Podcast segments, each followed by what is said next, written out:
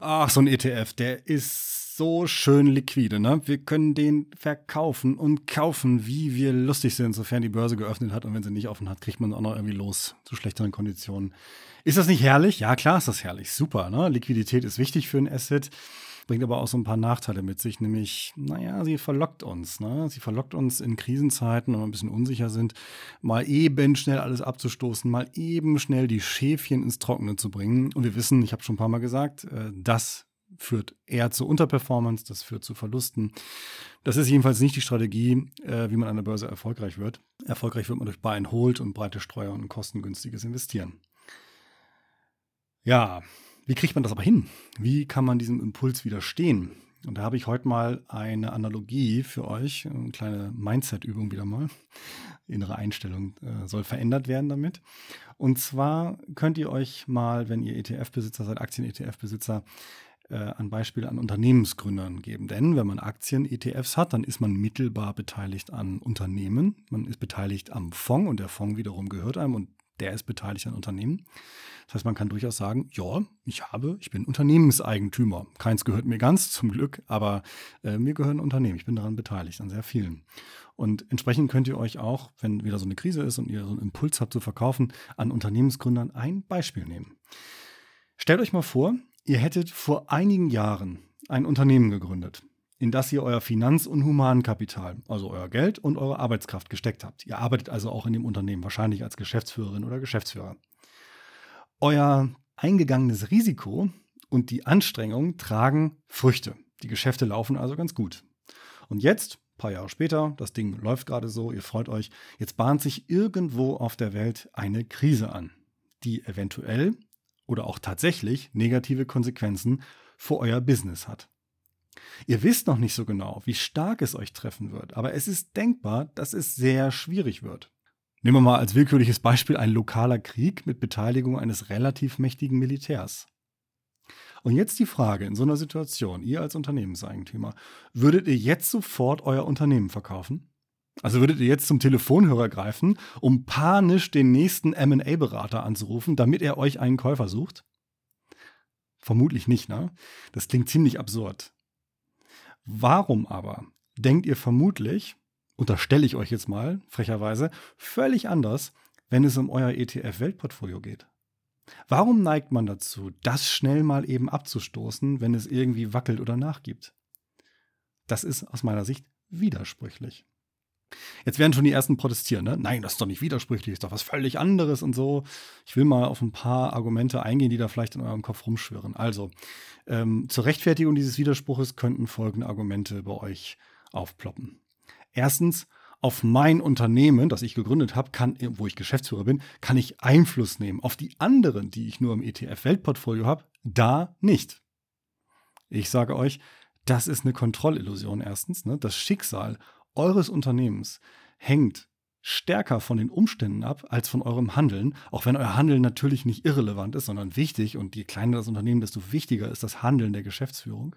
Aber trotzdem ist es natürlich stark von Umständen abhängig. Also man hat eine Kontrollillusion, dass man denkt, ich habe alles im Griff. Nein, das hat man nicht.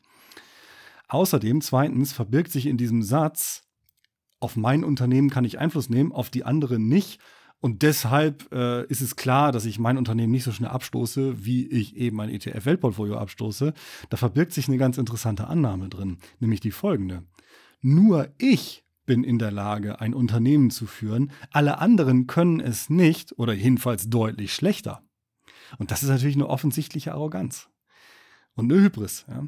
Wenn dem so wäre, dass, sagen wir mal, pro Generation nur ein Exemplar von Homo sapiens eine Firma gescheit führen könnte, dann würde alles hier zusammenbrechen und unser Wohlstand wäre zerstört. Wir wären nie so weit gekommen, so als Spezies, ja, wenn unsere Entwicklung an ganz wenigen einzelnen Menschen hinge.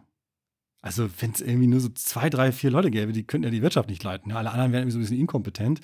Äh, das, das ist absurd, ja. Und zu glauben, dass ausgerechnet man selber auch noch einer von diesen seltenen Exemplaren ist, die nun das wahnsinnig gut können, ist komplett absurd. Aber das ist in uns allen immer so ein bisschen drin. Wir haben so eine Kontrollillusion. Das ist auch einer der Gründe, warum wir Flugzeugfliegen wesentlich gefährlicher finden als Autofahren, obwohl das umgekehrt der Fall ist. Ne? Ein weiterer Einwand warum man sein persönliches Unternehmen nicht so schnell verkauft wie vielleicht ein ETF-Portfolio, abgesehen jetzt von Liquiditätserwägungen, ist schon klar, dass das ein Riesenaufwand ist, ein Unternehmen, das nicht börsennotiert ist, zu verkaufen. Aber nehmen wir mal an, das wäre gleich liquide, ja.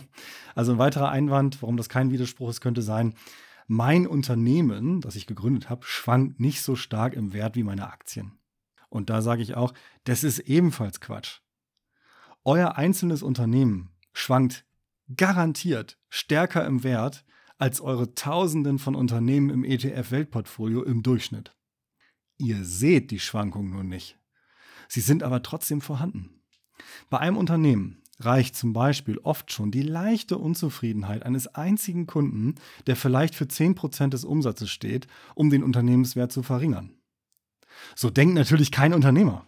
Ja, wenn ihr im Unternehmen arbeitet, es ist eure Firma, ja, und ein Kunde zuckt, ist ein bisschen unzufrieden, dann denkt ihr nicht, oh, ähm, der steht ja für so und so viel Umsatz. Äh, mit es hat sich die Wahrscheinlichkeit erhöht, dass der demnächst äh, die Geschäftsbeziehung beendet. Das habe ich aber eigentlich anders geplant. Ich habe das ja schon so in die Zukunft extrapoliert und den Unternehmenswert darauf bestimmt. Jetzt muss ich ja mit einer gewissen Wahrscheinlichkeit davon ausgehen, dass der wegfällt.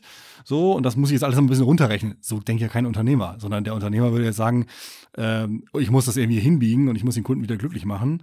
Ja, ähm, und ich will ja gerade eh nicht verkaufen, stehe gar nicht zur Debatte. Also, ne, aber das heißt eben nicht, dass der Unternehmenswert nicht schwankt, sondern im Gegenteil, er schwankt mehr als ein breit diversifiziertes Aktienportfolio.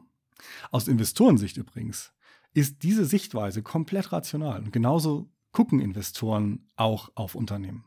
Selbstverständlich ist ein einzelnes, noch dazu ziemlich kleines, hm, ihr habt es vor ein paar Jahren gegründet, noch dazu ziemlich kleines, nahezu winziges Unternehmen in Börsenrelationen immer risikoreicher als ein Korb aus tausenden Unternehmen, meistens großen, und zwar egal, wie das Eigenkapital der jeweiligen Unternehmen strukturiert ist. Also ob als Private Equity, das ist euer gegründetes Unternehmen, oder als Public Equity, das sind die börsennotierten Unternehmen.